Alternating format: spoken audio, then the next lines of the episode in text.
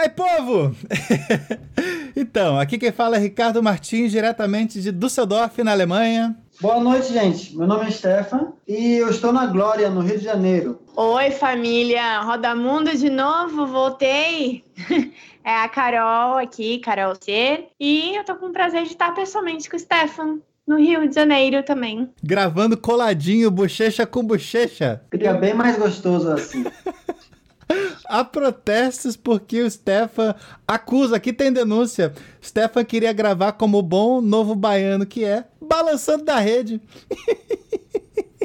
Tá na rede? Você imagina, nunca mais vou gravar um podcast que não tenha rede de esporte.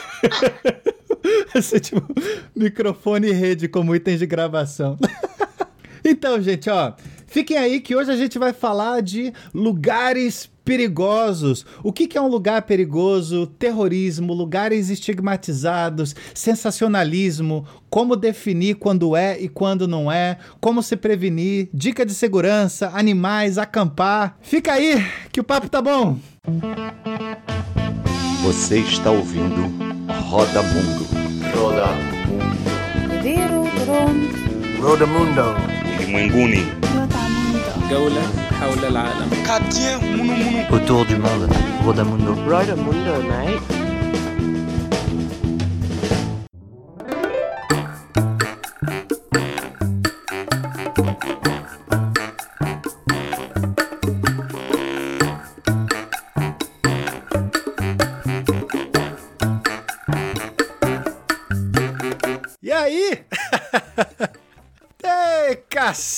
Caceta! Feliz ano novo!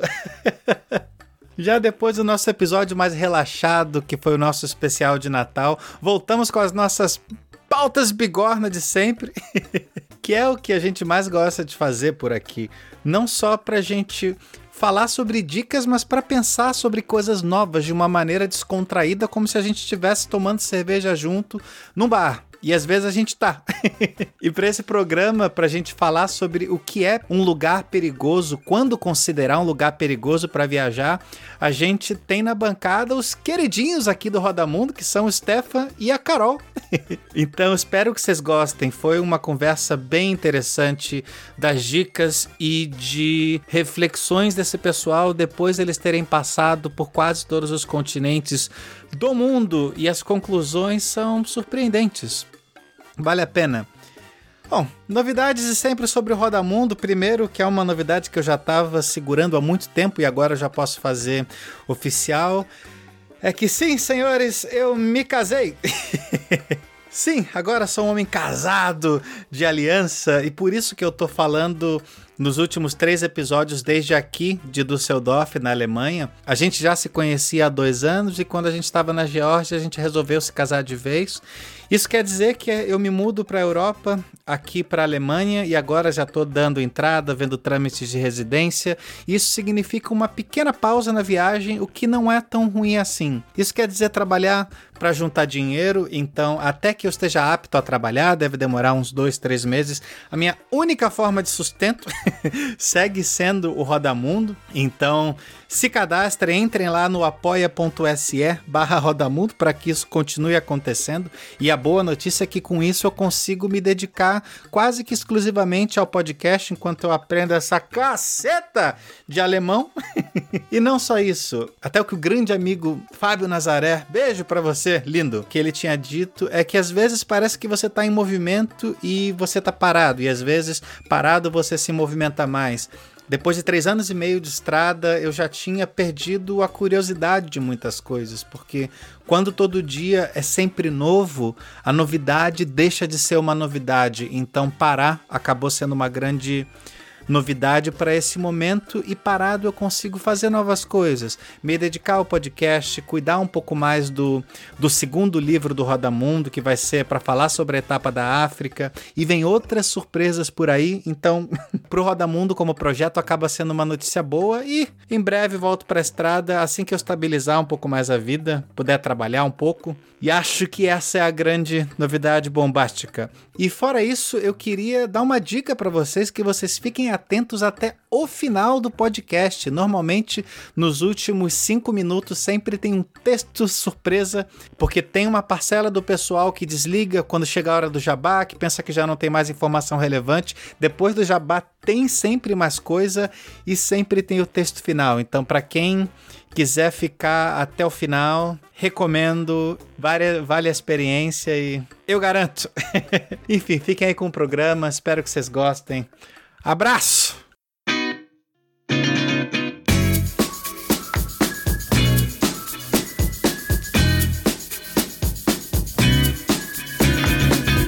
Para vocês que não escutaram os últimos programas, a gente tem os nossos queridinhos do podcast aqui junto com o Kainan, né? Kainan, beijo para você.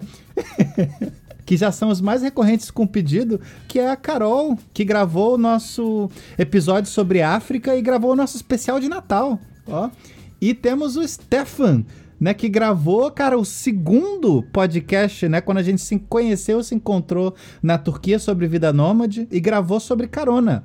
Então, Meninos, apresentem-se para quem não conhece vocês ainda e para os que não ouviram os últimos episódios com vocês. Meu nome é Stefan, eu moro na Bahia, eu morei em vários outros lugares, eu gostava bastante de conhecer o mundo. Hoje em dia me aposentei dessa vida corrida de nômade. Eu tenho morado em todos os continentes menos a Austrália. Gosto bastante de aprender das pessoas, dos lugares. E é por isso que eu vivi uma vida nômade minha vida toda, por 16 anos, minha vida adulta toda. Cacete!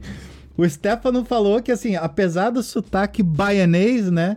Ele é alemão e talvez o menos alemão e o mais brasileiro dessa bancada hoje, né? Sabe que a, a primeira vez que o Stefan me enviou um áudio, até então eu tinha certeza absoluta que eu estava falando com um brasileiro. Nunca questionei isso.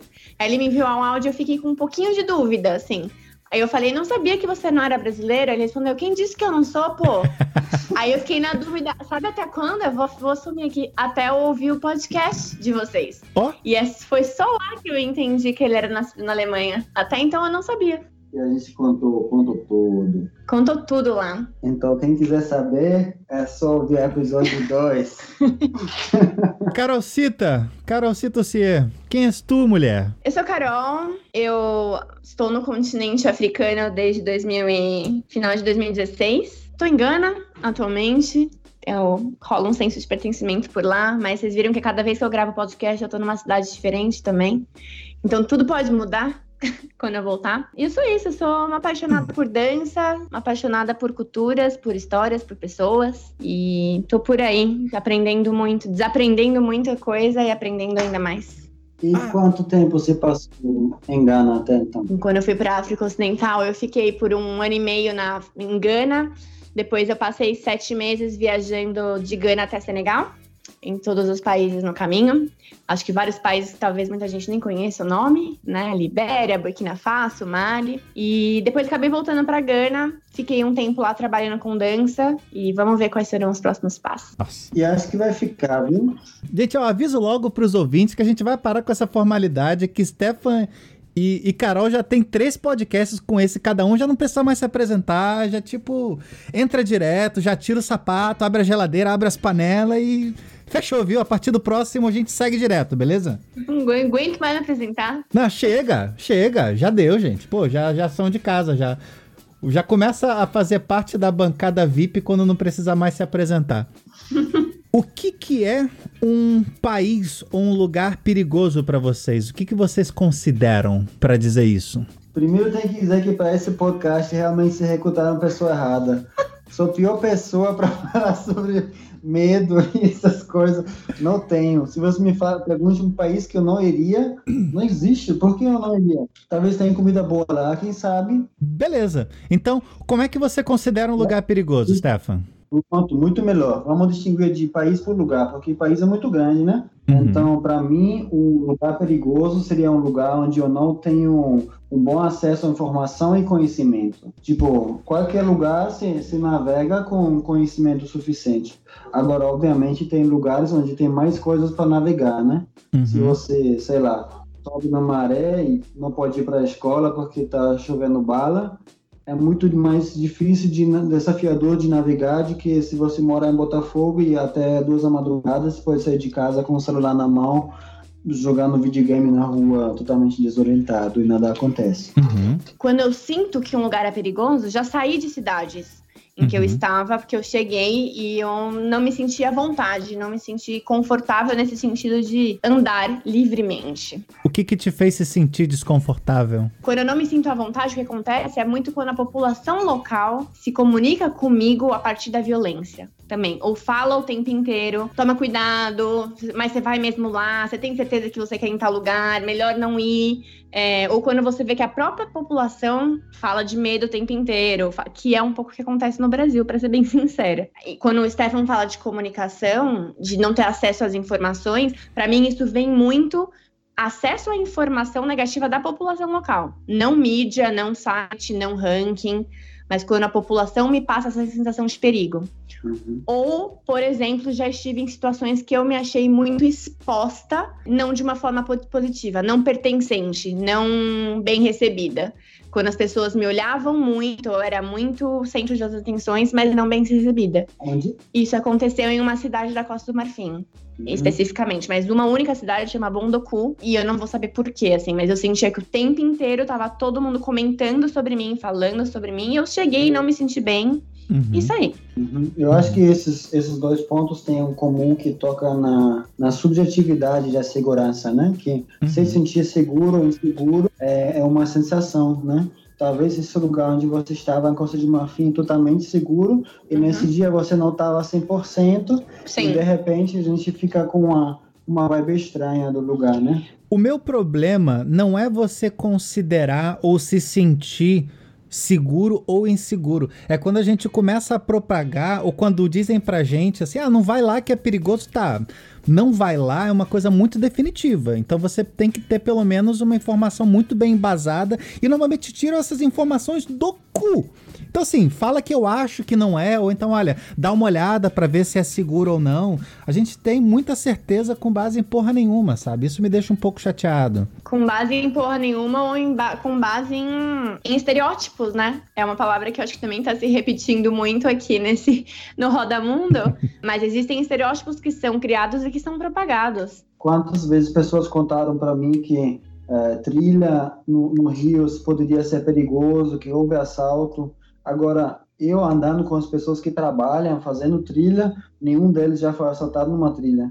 No Rio, literalmente, você não pode nem ir na padaria na esquina sem alguém dizer para você, tenha cuidado. E agora, se você olha as estatísticas de assalto das capitais do Brasil, acho que nem nos primeiros 10 o Rio de Janeiro acon- acontece, né? É uma, uma boa política de fazer uma, uma pesquisa própria, né? E Uhum. principalmente de desconsiderar a opinião de alguém que não morou lá, que não fala a língua, que não tem realmente um conhecimento profundo, que pode ser questionado sobre o lugar. Amigo, você que tá se informando pelo Zap, pelo Facebook, né, pelo Jornal Nacional, a dica é não. Ô, cara, Você claramente não sabe com quem está falando, então eu vou esclarecer. Eu não estou em perigo, Skylar. Eu sou o perigo. Então, nesse ponto sobre sensacionalismo, quais são os lugares que dizem que não são perigosos e, na verdade, são muito mais do que os lugares que parecem ser nos olhos da grande mídia? Na minha percepção, o mundo inteiro é um lugar bastante seguro, principalmente para quem vem do Brasil.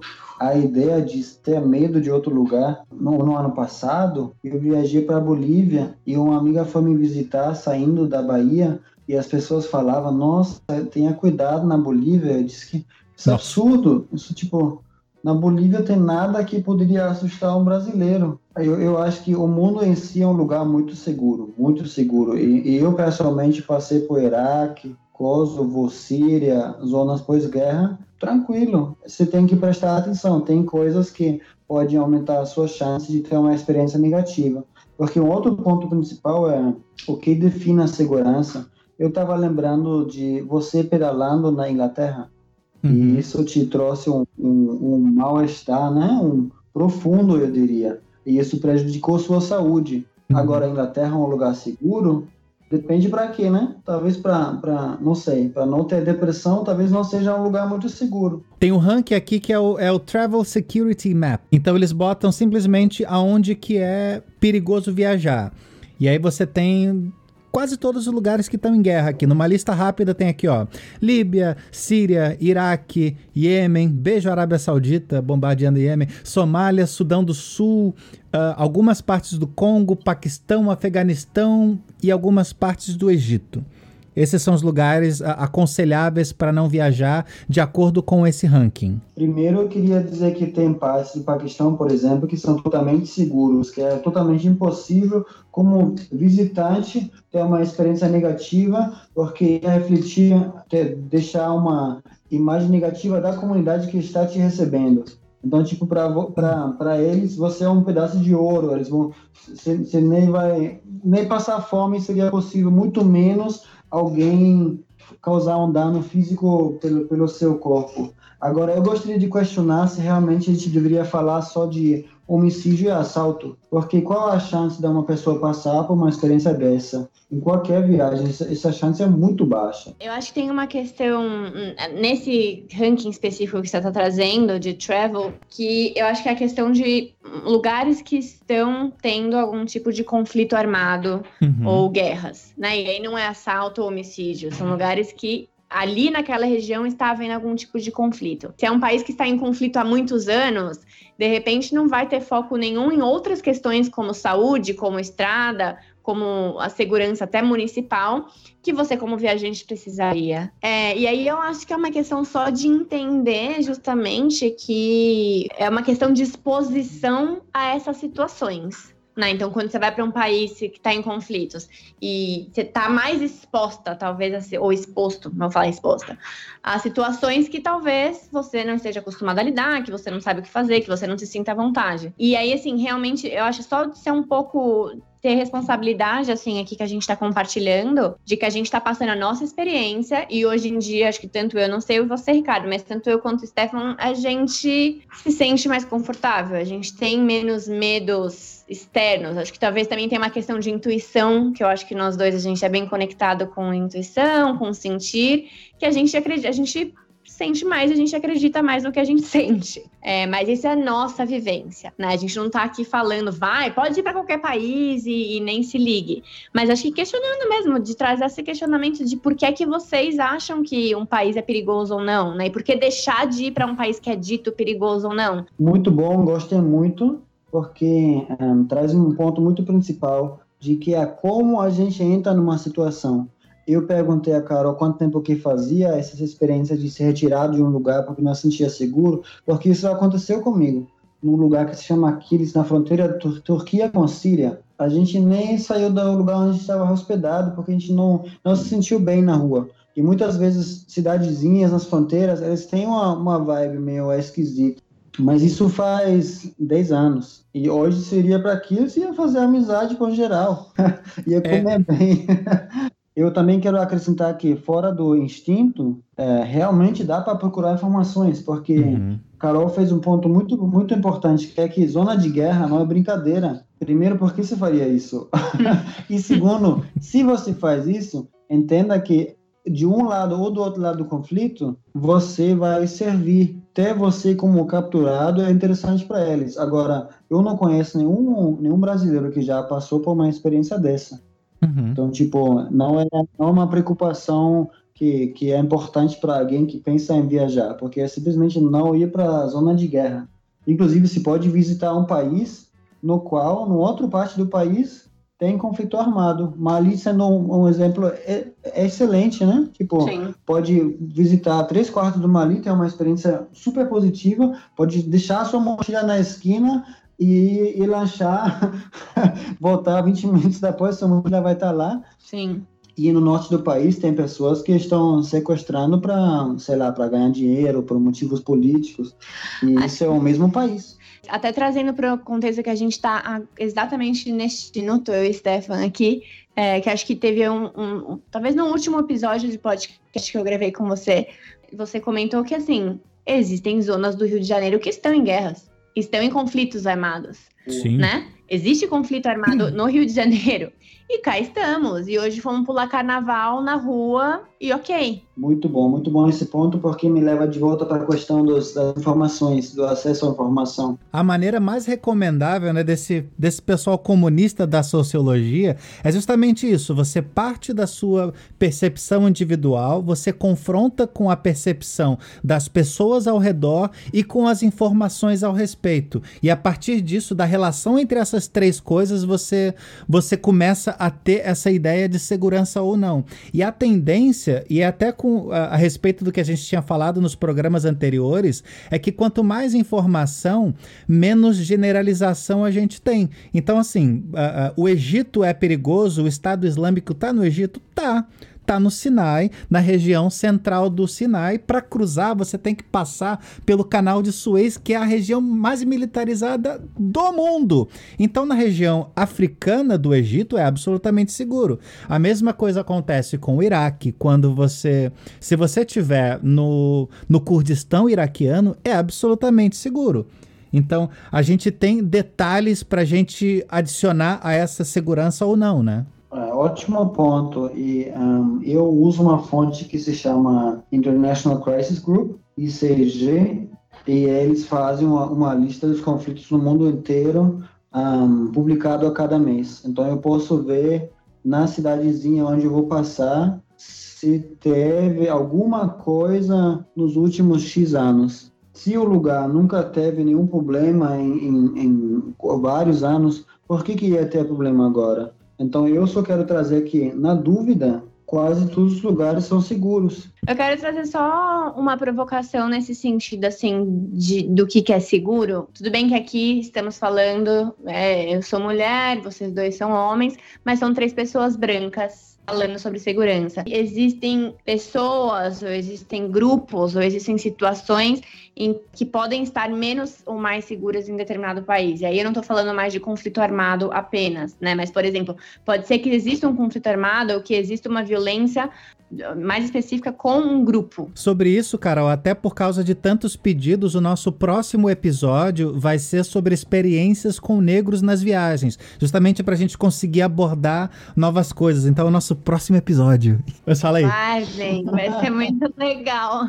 Nossa, velho. É, que eu acho importante mesmo. Eu acho que é uma discussão importante, até porque se segurança tem a ver com a percepção também do indivíduo, eu acho que é, pessoas que são diversas da gente terão percepções diferentes. Sim. Né? Não, é mega louco, porque eles falam que, por exemplo, sei lá, nos subúrbios de Paris você pode andar muito mais à vontade sendo negro. Você tem acessos que se abrem por você passar mais camuflado entre, entre o ambiente. Você tem uma série de vantagens também. É mó... Abre um mundo novo, cara. Mas enfim, esse é o próximo episódio. E aí vem outro ponto. Se eu boto, se eu tô num povoado, certo? Longe de tudo, e eu boto uma roupa tradicional, vamos dizer, eu tô no, no parte curta do país e uso uma calça dos peshmerga. De repente eu entro numa roda que a outra pessoa não entra. Então, tipo, uhum. uh, é bom diferenciar bastante. Pode ser idade também. Você pode ter, sei lá, uma barba branca e de repente você, nessa cultura, você é uma pessoa de respeito e de repente você vai receber um outro tratamento. Então, eu acho que um, nesse ponto é muito bom observar qual sentido nossa aparência faz no contexto local. O que não significa não viajar para países onde a gente se destaque, né? onde a gente destoe. É, mas existe um sentido diferente, existe um, uma, uma experiência diferente, sem dúvidas. No ano passado, alguma organização, alguma instituição fez uma recomendação contra viagens aos Estados Unidos, né, que foi a Anistia Internacional. É, e normalmente as pessoas olham os rankings dos Estados Unidos e da Inglaterra, que ranqueia os outros países como seguro ou não, para ir viajar ou não. E aí eu achei muito interessante, e, e é uma questão assim que. Aí, de novo, voltando para esse tema, que eu conheço muitas pessoas, latinos, mexicanos, pessoas de Gana, que voltaram dos Estados Unidos recentemente, porque para esses grupos especificamente não é um país seguro. Você claramente não sabe com quem está falando, então eu vou esclarecer. Eu não estou em perigo, Skylar. Eu sou o perigo. Pensa comigo. Um país em que cada habitante recebe, em média, anualmente 3 mil dólares e produz uma riqueza semelhante à do Canadá. E aí você tem o país B, que é considerado miserável e tem uma renda per capita anual de 500 dólares. Qual país para você vai ser mais perigoso? O país A, com bastante dinheiro, uma das maiores potências do mundo, ou o país B? Nesse caso, a resposta é o país B. A gente está falando como país A o Brasil, que é o nosso primeiro exemplo, que tem proporcionalmente 10 vezes mais homicídios do que o país B, que é Gana, um dos países mais pobres do mundo. E isso acontece de acordo com, com os dados do Banco Mundial, simplesmente porque criminalidade não está na pobreza ou na riqueza em si, mas na desigualdade social, na disparidade entre ricos e pobres compartilhando o mesmo espaço. E aí eles colocam outros fatores, justamente porque segurança é algo mais complexo. A gente está falando sobre racismo, que vai ser dito no nosso próximo episódio, alcoolismo, droga, facilidade para comprar armas, beijo para o pessoal com a arminha com a mão, tá? Baixo índice de escolaridade, isso tudo pode agravar o problema. Dito isso, eu queria que vocês fizessem esse exercício de dizer os três países para vocês que têm e é independente de segurança, tá? Os três países mais desiguais para vocês, por onde vocês passaram. Passou, não sei. Agora, muito desigual, fora do Brasil, que não vale, né? Brasil não vale. Brasil hum. tá de sacanagem. Seria a África do Sul, é muito desigual. Uhum. Eu acredito que Gabon e talvez seja Angola também. Em geral, concordo com você, não só na questão de segurança, mas nos, nos, na, nos índices de desenvolvimento humano em si.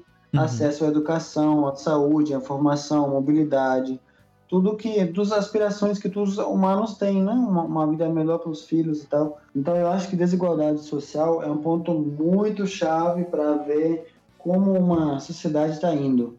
Tendo dito isso, eu vou uh, provocar um pouquinho dizendo que acesso a armas, por exemplo, na Suíça é muito fácil. Eu acho que praticamente todo mundo tem em uhum. casa. Um, e mesmo assim, não é um lugar inseguro de forma alguma, é um lugar muito seguro. Suíça tem tanto um, que até vende, né? É.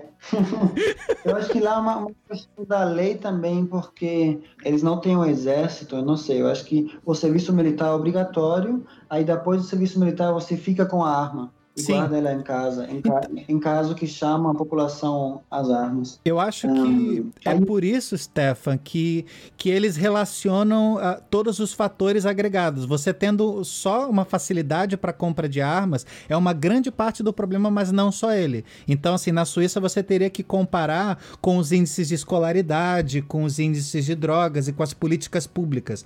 Então, esse conjunto todo que vai fazer mais ou menos seguro, né? Carol, lugar desigual para ti. É, minha experiência é muito mais em países que seriam considerados muito violentos e muito não seguros, pela falta de informação, eu diria. Mas eu não acho. E aí eu, eu venho com esse, esse, essa reflexão oposta, né? Assim, que eu acho que como é que eu me sinto tão segura nesses países? E aí eu vejo que é isso, assim, é, eu não vejo a desigualdade. Eu não vejo. Em Gana, eu acho que se a gente estivesse gravando esse podcast daqui uns 10 anos, seria uma outra conversa que a gente estaria tendo. Uhum. Porque tem agora uma classe média alta aí se desenvolvendo. Mas eu não sei, não, não consigo te responder, assim, que país que eu passei que é muito desigual. Filipinas, talvez. Acho que Filipinas Boa. era um uhum. país que era bem desigual. Tal do país que é onde está a desigualdade é onde está a maior parte da criminalidade, da violência. Olha, indo para a Ásia, a Índia é muito desigual. Uhum. Agora é um lugar bastante seguro. Para quem, né? Depende. Mas é, é uma boa pergunta para quem. Assalto e homicídio não são muito prováveis na, na Índia. Uhum. Interessante. É interessante. Porque eu também queria trazer a questão cultural. Porque no Senegal, por exemplo, eu acho que a escolaridade vai ser bastante baixa, os índices de desenvolvimento humano vão estar baixos, desigualdade pode estar alta, não tenho dados, mas uhum. a gente pode pesquisar. Agora, eu posso afirmar que é realmente muito difícil ter uma experiência negativa no Senegal na questão de segurança, porque simplesmente a cultura não permite. Não, não faz parte da, da autopercepção do povo. Então, cara, nesse caso, quando você passa nesse, uh, uh, em alguns países africanos, até se você pegar alguns que estão na, na, lista dos oito mais pobres, você vai pegar é, Malawi, Moçambique, sim, você tem índice de pobreza altíssimo, ainda que nivelado, nivelado por baixo, tende a ser seguro. É, uhum. o único lugar onde eu me senti inseguro quando eu cruzei a África foi o país mais uh, rico do continente, que é a África do Sul, em que eu realmente tinha que pensar antes de cada ação, onde eu fui assaltado à mão armada nos primeiros 20 quilômetros de viagem, e eu realmente tinha uma atenção a cada abordagem para cruzar de ponta a ponta no país, sabe? A 20 quilômetros te assaltaram. para já chegar ao pum, oi. Tipo assim, mesmo assim, não desistiu. É, é, é, a primeira aprovação da, da jornada, né? Tem aqui o, o, o, item que a Carol sugeriu pra gente, né? Que eu tô botando na roda aqui, que é o índice de paz global, né? E nesse índice, eles botam algumas coisas dentro do que a gente tinha falado, sobre uh, número de mortes em conflitos internos, a, a, relação com os países vizinhos, a percepção de criminalidade pela, pela sociedade, instabilidade política, terrorismo, número de homicídios a cada 100 mil habitantes, uma porrada de coisa. Brasil, estamos em 116 de 163 países, ou seja, a gente é perigoso pra cacete sim. A gente tá acompanhado aí, vizinho de Turcomenistão, Guatemala, El Salvador, Armênia, e a gente desceu quantas posições no ranking, Carol? Você tinha isso aí, né? 10 posições. Oi! Seja otimista, eu prefiro pensar que a gente subiu no ranking dos países mais perigosos. Mas tem a ver com os conflitos políticos mesmo, que foi esse, esse ranking é de 2018, né? Ele foi feito em final de 2018. Então, que pode ter um, um pouco a ver com as tensões políticas das eleições de 2018. Cara. E aí a gente estava falando de, de Senegal e de Gana, né? Que talvez sejam países que tenham esses índices baixos, talvez índice de desenvolvimento baixo, da analfabetismo, etc. E os dois estão entre os, os países mais seguros. E o engraçado é que assim, você tem alguns países mais perigosos do que o Brasil, você tem a África do Sul, no centro, ou seja, mais alto é o número, mais inseguro é. Né? O Brasil estando em 116, posição 128, temos Estados Unidos coladinho com a Arábia Saudita. E aí fala que o Brasil caiu 10 posições na lista, atrás de países como Cuba, Ruanda e Serra Leoa. E aí isso ficou, eu fiquei muito incomodada com essa comparação assim de, nossa, que absurdo o Brasil estar atrás de Cuba, Ruanda e Serra Leoa, porque eles são três países que hoje em dia são seguros, mas que tiveram conflitos, tiveram revoluções. Né? Ruanda teve um genocídio em Ruanda, Serra Leoa também teve conflito armado, teve guerra civil, mas já não essas coisas não acontecem há 10 anos conflito, o genocídio foi há 10 anos atrás, 14 anos atrás. Você passou por Serra Leoa? Serra Leoa não passei. É caríssimo visto, né? É, eu não passei por causa de visto. Exatamente. Você estava onde? Eu achava que é parecido com a Libéria, uma questão de, de ambiente, assim. Eu acho que é bem parecido com a Libéria, porque ambos saíram de uma guerra civil e entraram no ebola. Uhum. É, então a população ficou muito fragilizada, assim, de sair da guerra civil e sim, entrar na ebola. Mas é, é a capital, né? É uma falta de segurança, assim, na capital. Sim. Não é. É que acho que é, é, isso aí. No Brasil a gente tem assim, nossa, Serra Leoa, ou que nem falar de Etiópia a gente associar com é, criança passando fome. Uhum. Né? É, é, uma, é uma visão da mídia de, dos anos 90, de 95, de 96. Sim pegar Cuba como, como situação isolada, como um lugar perigoso, é tipo você analisar só na hora da, da, da, guerra da Revolução Cubana, né? É tipo você pegar e olhar o poderoso chefão e falar assim: opa, não vai pra Little Italy ali não, Nova York, ô amigo. Porra, isso foi a, a cacetada de ano atrás, né? Onde esse sensacionalismo foi danoso para os lugares e qual tipo de dano que ele causa na percepção de segurança? Para mim, de primeiro, eu responderia Oriente Médio e África. Aí Sim. é justamente isso. Eu acho que são lugares, regiões do planeta que a gente também no Brasil existe pouca informação. Quando tem é uma sensação, é uma é mídia é, sensacionalista, né? Que vende, que mantém o um padrão. Eu pensei logo em Marrocos e Turquia, porque um, passando lá e tendo muitos amigos lá, eu percebi quanta diferença fez uh, essa narrativa de um, esse lugar é perigoso e nesse assunto é, entra terrorismo, né? Um, porque na real ataques terroristas tem muito mais na, na Europa Ocidental, né? E mesmo assim as pessoas, as, os turistas pararam de viajar para Marrocos, Mauritânia, Senegal, Turquia, uhum. que na real Tunísia, esses lugares, que na real não tem motivo para isso. O lugar não, não mudou em nada mas mesmo assim as pessoas pararam de vir porque hum, começaram a considerar o, lugar perigoso. A Turquia segura pra cacete, né, cara? Pelo menos aqui na Alemanha rola muito, ou na Europa de maneira geral, uma questão por causa do Erdogan, né? Então, assim, é uma ditadura sim, o Erdogan tá matando uma galera sim, Assim, tá tudo na, na região da, do Kurdistão, com a fronteira com a Síria, mas seria tipo julgar o nosso comportamento por como o Bolsonaro é. E no nosso caso é mais agravante porque o Bolsonaro foi votado. O Erdogan simplesmente não sai do poder nunca mais.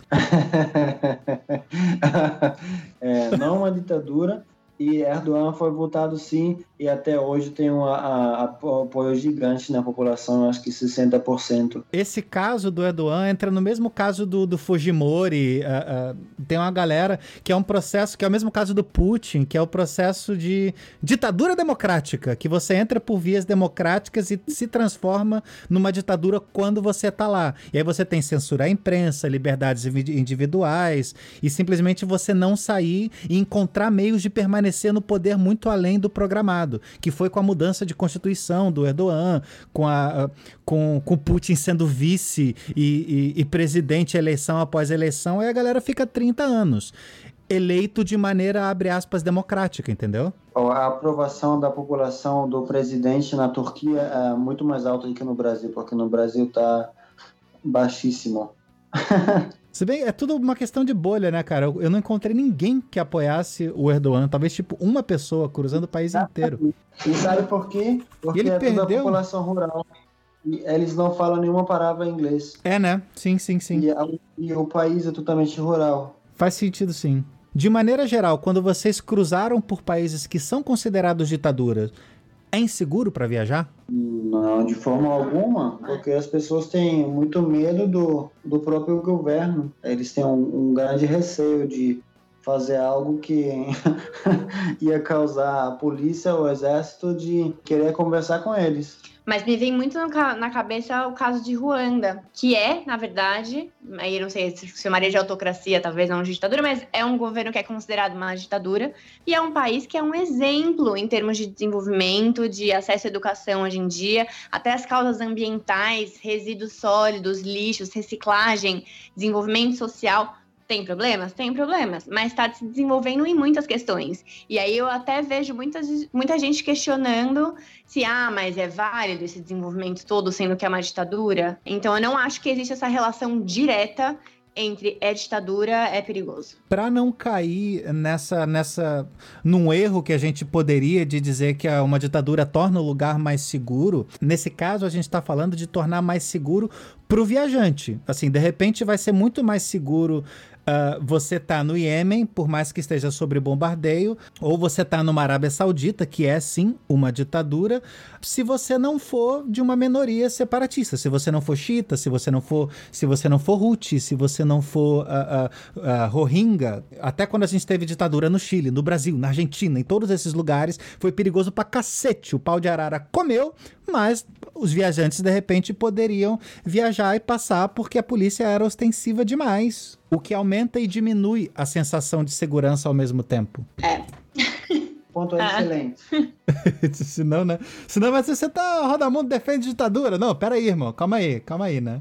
Agora, sobre essa questão do, do sensacionalismo, eu acho que acontece o reverso. Se a, a gente falou até isso em programas anteriores, assim, se você pegar sei lá, um país que no último. um continente que no último século teve guerra pra cacete, todos os países que a gente conhece, eles não têm menos de 50 anos, sei lá, eu não consigo pensar na Europa nos últimos 30 anos sem citar 20 guerras de cabeça aí. Dá para botar uma lista uma porrada. E onde eu tô, a Alemanha aqui, a gente tá falando de um país que existe pós 89, por exemplo. E se eu pegar, por exemplo, o atentado terrorista, rolou há três dias em Paris. Notre Dame tem um por mês, sabe? Ponte de Londres. Vamos falar, se, sei lá, de uma escola do ensino médio nos Estados Unidos, sabe? O que acontece é que a nossa percepção de segurança, ela é, e repito isso, baseada na ignorância que a gente tem ou passa a não ter.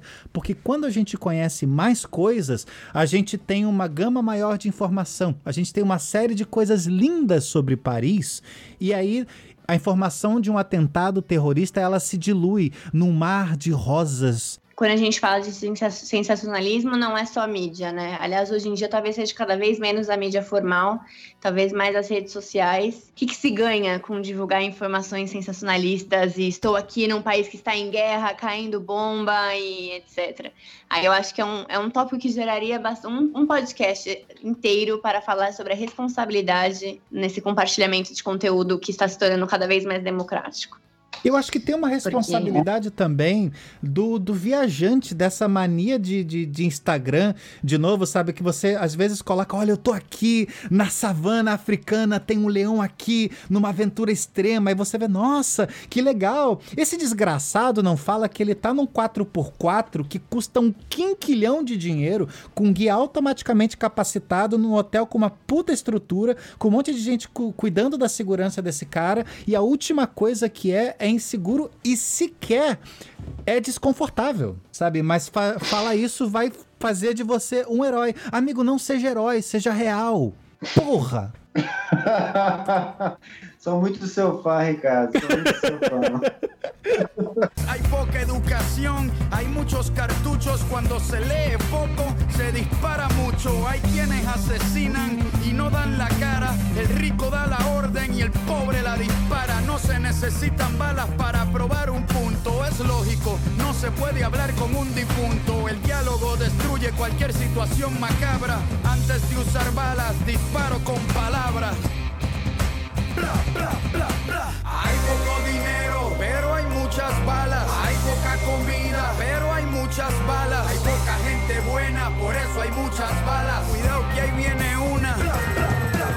Sugestão do Stefan, né? Vamos falar de dicas de segurança.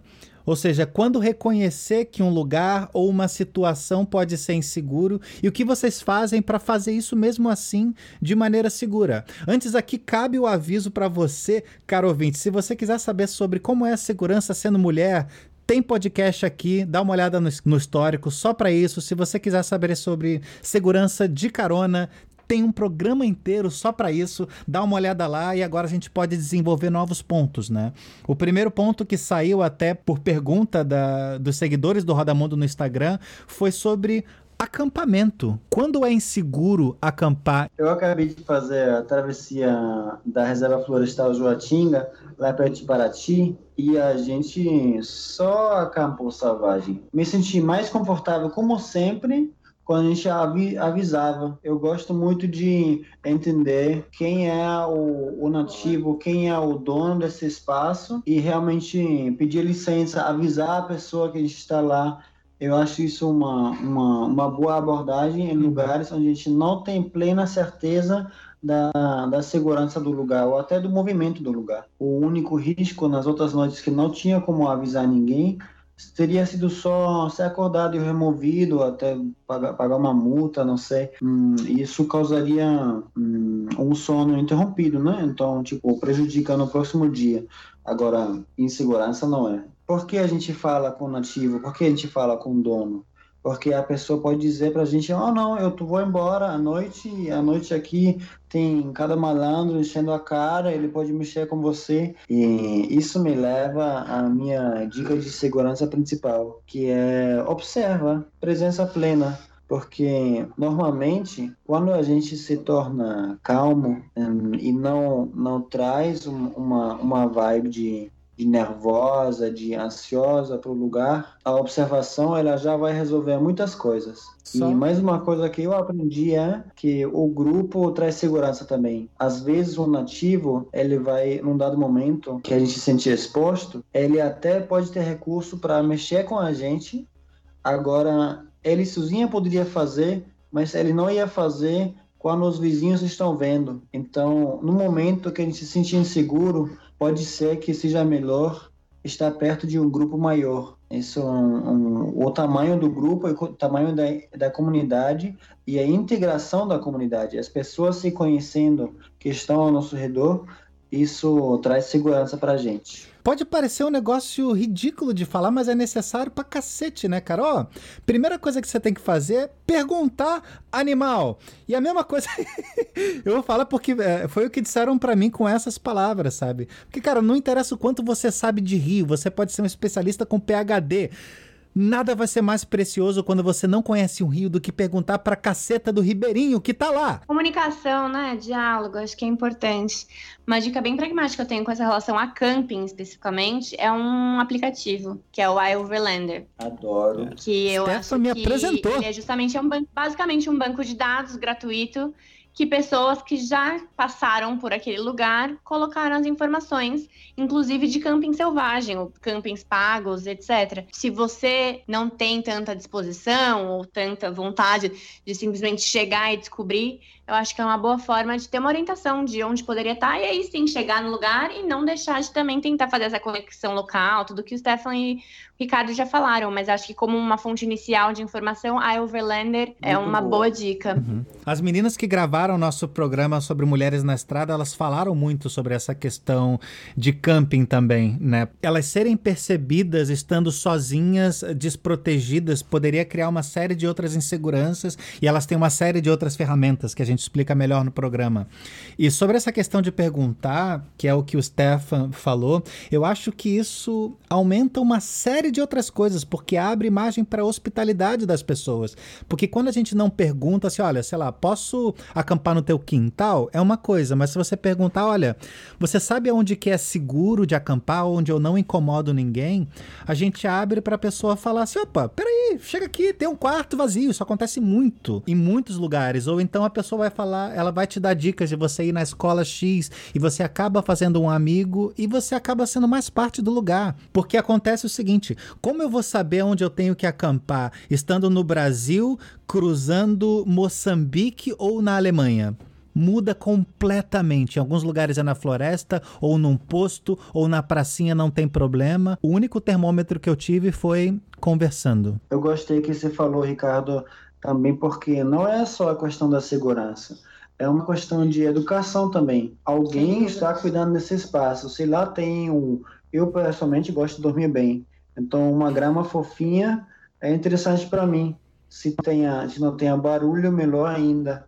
Se tem água doce, melhor ainda. Então, tipo, alguém está cuidando desse espaço. Então, é uma questão de respeito também, de chegar lá e dizer, ó, opa, eu estou presente aqui nesse espaço. Só fazendo um adendo, porque eu sei que existe um episódio também só sobre estereótipos africanos e viajando no continente africano, mas lá normalmente existem os chefes, né, das, das comunidades, os chefes Sim. das etnias. E aí é sempre de muito bom grado, e acho que uma coisa bem importante de se fazer, de comunicar a sua chegada no vilarejo. Pode ter muitos benefícios, mas inclusive, às vezes que eu acampei viajando no continente africano, sempre, normalmente era assim. Eu chegava e dava um, um oi, olá, pro chefe da, da, do- da vila, do vilarejo, da etnia. Uhum. Juntando a questão de animais com a questão de África, tem a pergunta número um quando a gente está cruzando, que é: e animal? Você tem medo de ser comido por um leão? Você tinha, Carol? Não, Não. Próximo. Então, sobre outros animais e outras É, é coisas. não. Não. Mas falando sério agora, fora essa questão do leão e tudo, existem cuidados que vocês precisaram ou indicam de ter com animais de maneira geral? Eu acho essa pergunta com, com o leão em África, acho muito engraçada, porque todos os amigos não brasileiros acham o Brasil um lugar super selvagem, cheio de cobras, cheio de, Macaco. cheio de peixes que te Dengue. comem, várias coisas. ara- Tipo, eles realmente acham que pisar no Brasil é se expor a, a vários riscos em relação a animais. E a gente sabe que não é o caso, né? A gente sabe que existem cobras, existem aranhas, mas não há na por todo lugar, né? o ser humano é um animal de grande porte e ele costuma é, causar a extinção de outros animais de grande porte e, por, portanto, é, está né, causando um, um impacto ambiental muito grande. Então, normalmente, onde as pessoas moram, as pessoas vão saber dos riscos do lugar e vão saber se lidar com esses riscos. Então, tipo, o Inuit sabe se lidar com frio e a pessoa no Pará sabe se lidar com, sei lá, qualquer tipo de peste. Então, é só observar, prestar atenção e no caso de cobra, é muito bom olhar para o chão. Mas, é, é importante dar uma olhadinha no chão. Muitos animais e pequeno porte ou grande porte atacam quando se sentem ameaçados, na verdade. Boa. Que era isso que o Stefan tá falando, que Boa. nós somos animais de grande porte, né? Mesmo o próprio elefante, aí falando que quer falar África, quer falar de elefante, ele não ataca se ele não tá se sentindo ameaçado. Né? Então, acho que existe também essa questão de observação, de estar atento, de conhecimento local, de conversar com as pessoas localmente, mas também de respeito aos animais. E de né? ficar né? tranquilo, de respirar fundo, é. relaxar bigode. É, é importante. e lembrar que, algumas... que se você usa com animal na vida selvagem é diferente das fotos que você vê em Instagram de pessoas fazendo carinho no elefante, de pessoas, sei lá, passando a mão num, num tigre na Ásia, né? Assim, vamos lembrar que fotos de Instagram não necessariamente a vida como ela é. Amigo, saiba que este tigre está dopado. Mas então, eu quero falar de, uh, de dicas mais do dia a dia, mais práticas. Assim, porque tem, tem viajante que é idiota, e a gente foi idiota também, e a gente é e vai ser. Tem um negócio simples que, por exemplo, eu fui picado pela caceta de uma cobra porque eu não tive a brilhante ideia de fechar a barraca enquanto eu tô tomando banho. Então você tá ali, vai fazer as suas coisas, vai armar o teu colchonete, vai cozinhar e deixa a sua barraca aberta, com comida dentro. Então você vai ter um monte de animal que vai entrar lá para buscar comida vida. E quando eu entrei, tinha uma cobra no meu saco de dormir. Então, assim, dica muito simples. Amigo, abriu barraca, fechou. Checar sapato. Se Puts, deixou o né? sapato né? pra lá de fora da, do quarto ou da barraca, o que quer que seja, checar se tem alguma coisa dentro ou não. E roupa Boa, antes de botar, né? Muito seguro. Recomendo. Agora, esse de fechar barraca, eu sou meio chato com isso. Tipo, você é meio chato com a porrada de coisa, tá? no meu caso é mais por causa dos mosquitos, não tolero. Sobre barraca também, em alguns lugares facilita você não deixar comida dentro ou próximo da barraca, porque tem animal que é atraído pelo cheiro, por exemplo. Às vezes isso dá um probleminha. Obrigado. É justamente isso que eu ia falar que eu passei, era em Goiás, um lugar perigosíssimo, gente. Goiás. E lá tinha um bicho, nossa, vocês não acreditam, é um rato. e o rato fez um buraco na minha barraca. Nossa. Porque quis comer banana que estava dentro da barraca. E nesse momento que eu aprendi de usar um, um saco de compressão, né, a, vácuo e pendurar a comida, porque realmente você não vai perder a comida e não vai perder o sono.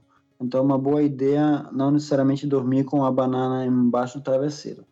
Você pendura dentro da própria barraca? Não, penduro fora, fora numa árvore. É. Isso. O Stefan tem umas preocupações que, cacete, é, é lindo de ver. Não, olha, a gente tá tentando falar de coisa de ficar vivo, de não ter problema. Assim, não, olha, isso atrapalha o meu sono.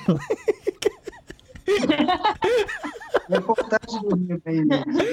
Lembra que eu falei da boa disposição que traz segurança? Se você dorme mal, como que vai se sentir bem no próximo dia? Cara, o Stefan é um bom vivan da estrada, sabe? Eu não sei vocês de carona, mas olha, eu gosto de confortável, eu gosto de dormir bem, eu gosto de ter meu tempo, sabe? Nossa, cara, eu tinha que criar um, um, guia, um guia da aventura na boa vida. Como cruzar extremos de boa. Tipo, tipo. Porque as pessoas acham que necessariamente para viajar se precisa passar perrengue, mas é. não é o caso. É. Não é o caso. É só chegar preparado e prestar atenção. Quando a gente chega num lugar desconhecido, naturalmente a gente vai ter uma falta de conhecimento. Então, fala menos que escuta e tudo se resolve. É, vocês andam com alguma coisa de proteção na mochila de vocês? Tipo vocês armas? carregam? Tipo, falando de armas, sei lá, spray de pimenta, não sei. Eu não. Vocês andam? Carrego minha boca, me protege de tudo. Essa boca linda, esses lábios carnudos. E sabe o que? Pesa muito pouco. A razão que eu não carrego a arma é que eu sou muito preguiçoso E- Você e carrega uma bola de pesa, futebol, desgraçado. É, eu fiz essa pergunta só porque é uma pergunta que eu recebo muito. É Uhum. engraçado, assim, você como ca- mulher, justamente, ah, como é que você se protege do animal mais perigoso do mundo, que é o homem?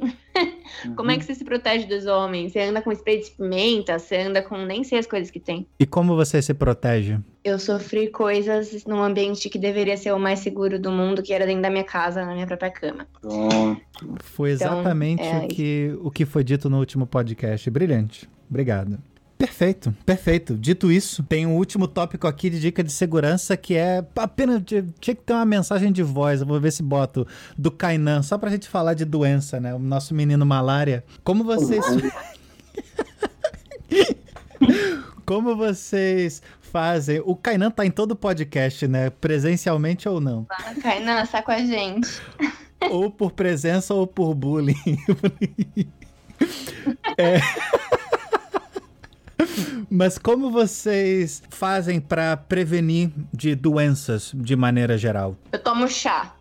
Chazinho, Eu faço um ótimo. chazinho pra mim Ótimo. me proteger de doença. Eu, inclusive, tomo chá quando não tô doente. É, eu também. Porque eu não tomo remédio desde os três anos de idade. Então, assim, tomei. Não, quando eu tive as malárias, eu tomei os remédios de tratar a malária. Mas eu não tomo remédio pra efeito, não tomo remédio pra dor de cabeça e nem antibiótico, nem outras coisas. Mas eu, de verdade, assim, nesses três anos exposta às questões tirando a malária, eu não tive nenhuma outra do- doença. E eu acho que tem a ver muito com o nosso estado de espírito, muito com o que a gente se alimenta, com a água que a gente toma, com a quantidade de água que a gente toma. Eu dou uma dica, assim, que acho que é uma das preocupações da galera, que é não se adaptar à comida. Eu acho que a gente sempre se adapta, mas talvez um erro seja quando a gente chega, tá acostumado com uma alimentação de São Paulo, de Rio de Janeiro, e vai para um lugar muito diferente, e não precisa ser fora do Brasil, pode ser a Bahia, por exemplo, é, mas o que usa muito mais pimenta, o que usa muito mais óleo, e aí aquilo sobrecarrega o corpo. Então, talvez, ou lidar com as consequências, ou realmente talvez só fazer uma adaptação, um período de adaptação com a alimentação local. E com a água também, de verificar se as pessoas locais tomam aquela água natural ou não, né? Porque às vezes a gente chega achando que não pode tomar água, é, mas a população local toma. Concordo com o Carol, mas eu acho que pode ter momentos que a gente não consegue tomar água que os nativos tomam. concordo. Então, é parecido Bom com o que você falou, se sai de São Paulo, Rio, sai do seu condomínio bonitinho e vai para, sei Sim. lá, Acre e de repente se não tem o estômago para isso. Eu, pessoalmente, passei por uma coisa que se chama Delhi Belly, estômago do de Delhi, que é a capital da Índia, e aí depois disso eu sinto que eu posso comer pedra. Não acontece nada, então eu não tenho muita, muita frescura com isso. Agora, eu ando com óleo da dragoeira, óleo de copaíba, porque os chás também, né? Chá é o quê? É o remédio natural, é o remédio da floresta. Eu peço para trazer o bálsamo do tigre, da Índia, um óleo de cantarom, do, do sul da Turquia, e por aí vai. Todos os lugares vai ter soluções eh, nativos para os problemas nativos. Ahn, normalmente vai funcionar melhor do que o, o, o que a gente acha que seja apto.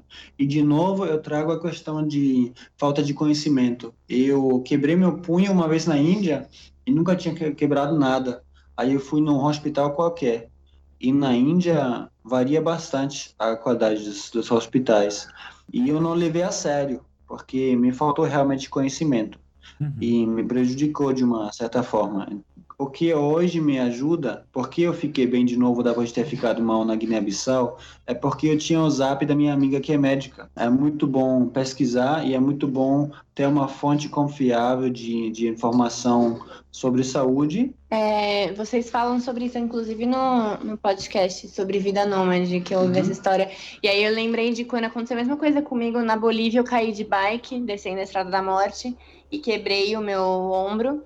Eu fui, naquela época eu tava viajando com, com seguro de viagem, e aí eu fui no hospital que o seguro de viagem me enviou, passei por três médicos diferentes, os três não diagnosticaram que estava quebrado, segui viagem. Continuei viajando mais três semanas, carregando mochila nas costas, fazendo trilha inca com ombro quebrado. Se eu tiver que dividir isso em três tópicos, assim, se você tiver que cuidar de três coisas só, resumindo assim, cara, tópico 1, um, vacine-se. Primeiro, assim, ô pessoal, a gente tem sarampo voltando, porque as pessoas não obedecem a porra de um pacto coletivo, então a gente tem doença extinta há 100 anos voltando. Mas fora isso, assim, a UFRJ no Rio de Janeiro, tem um monte de universidade pública no, no Brasil que tem esse serviço. Eles vão, eles, você vai dizer para eles aonde você está indo, eles vão te dizer todas as vacinas que são obrigatórias ou recomendáveis. Isso não tem nenhum problema, né, nem, nenhum contra caso você faça isso na maioria das vacinas. Antitetânica dura 10 anos ou para a vida inteira, dependendo da, da, da que você tomar. Solução muito simples e no Brasil quase todas elas elas são gratuitas ou muito baratas, enquanto o SUS existe. Não sei por quanto tempo esse, isso vai acontecer, então aproveite. E segundo, cara, cuida do que você bota na sua boca. E eu não tô falando só de doença sexualmente transmissível, eu tô falando de água e de comida. Não tem certeza? Trata. Pastilha de cloro é um negócio tão simples, pesa tão pouco, você tem isso em pastilha ou em conta-gota.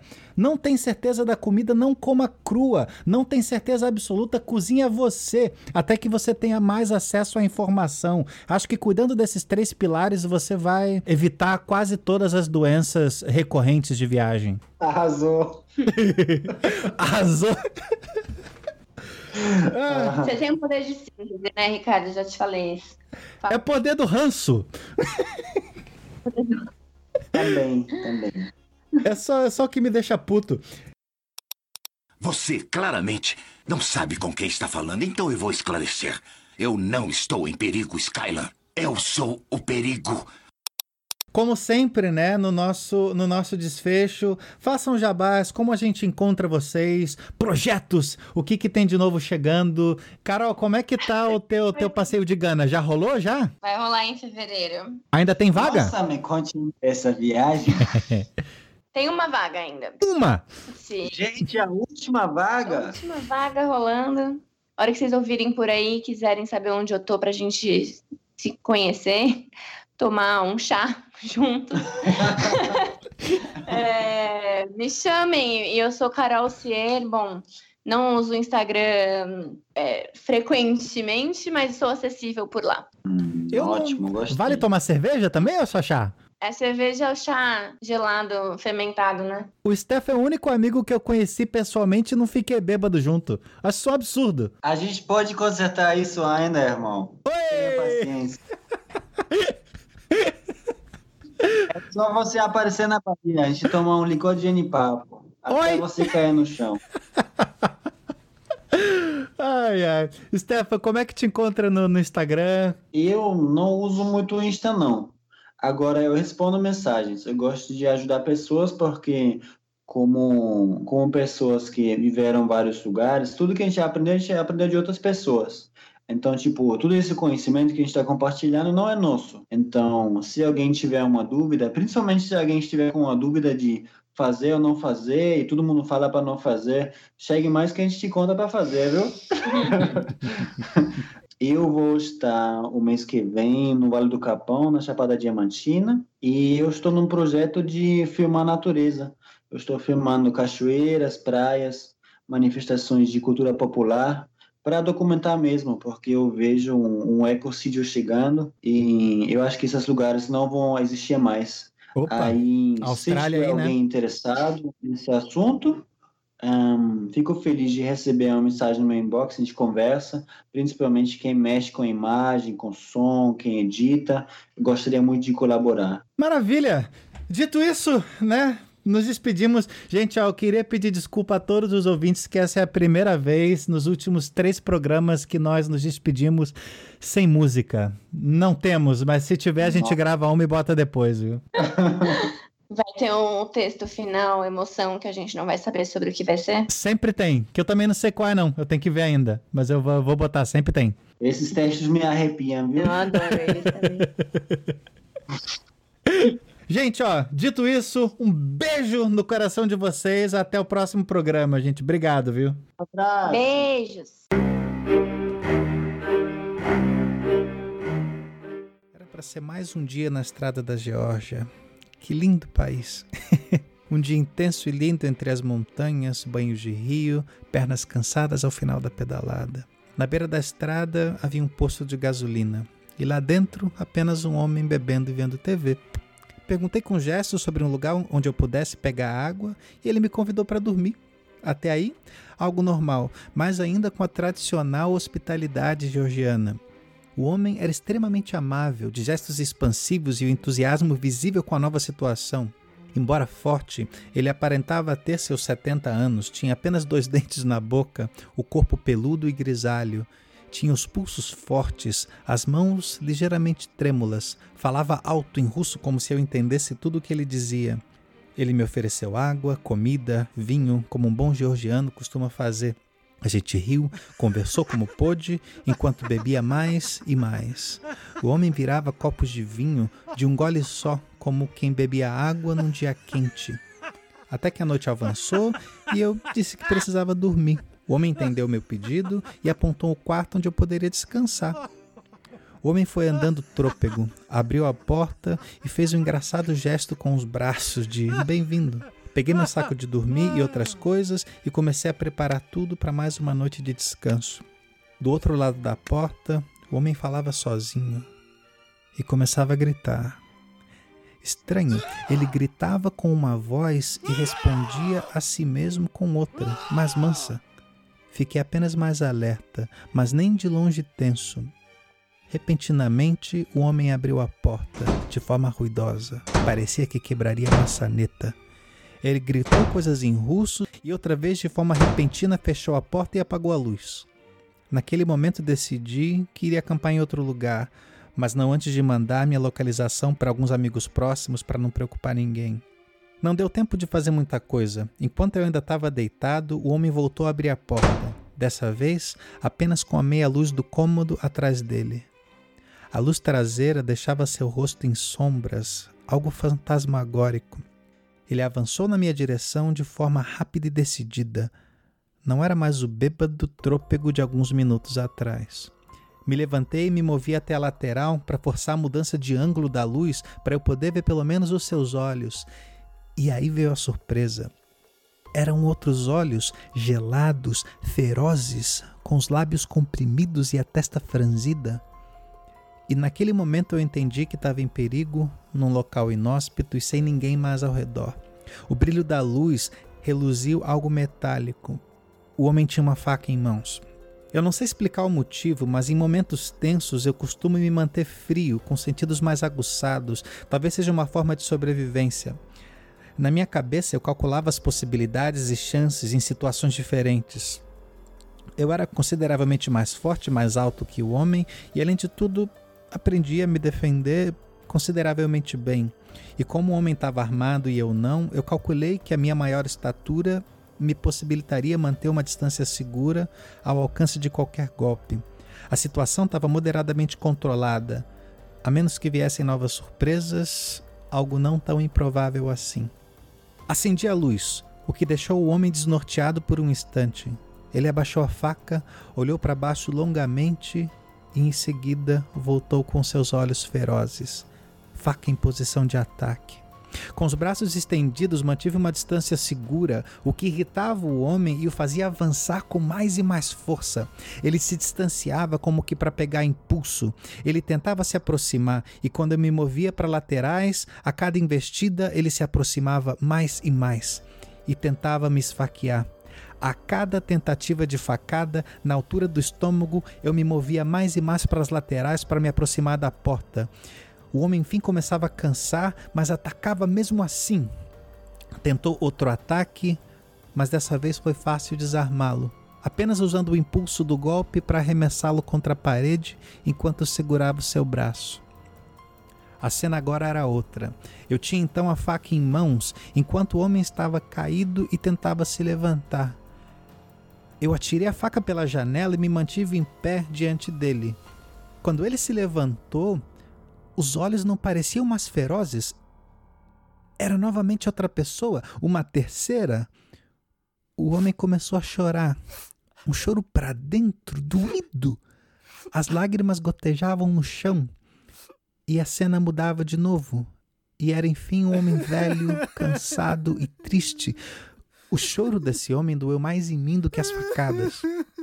Ele fez menção para que eu dormisse e eu agradeci, mas calmamente fui retirando as minhas coisas para fora do quarto e comecei a guardar tudo nos alforjes novamente. O homem veio com mais um copo de vinho, que com gentileza forçada eu recusei, e ele bebeu tudo de um gole só e entrou. Eu saí para acampar em uma floresta e pensei em chamar a polícia, mas eu mudei de ideia.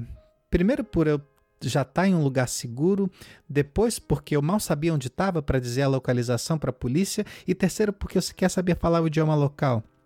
Então, já seguro, dentro da barraca, enfim o nervosismo veio todo de uma vez.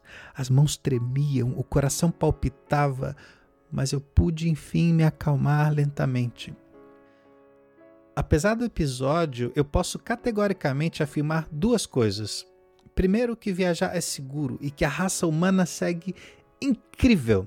São ao menos sete anos na estrada e nada do tipo tinha acontecido antes. Eu não quero usar a exceção para construir uma regra. O mundo segue sendo um lugar incrível a ser desbravado, coisa que eu vou fazer já no dia seguinte, logo depois de acordar.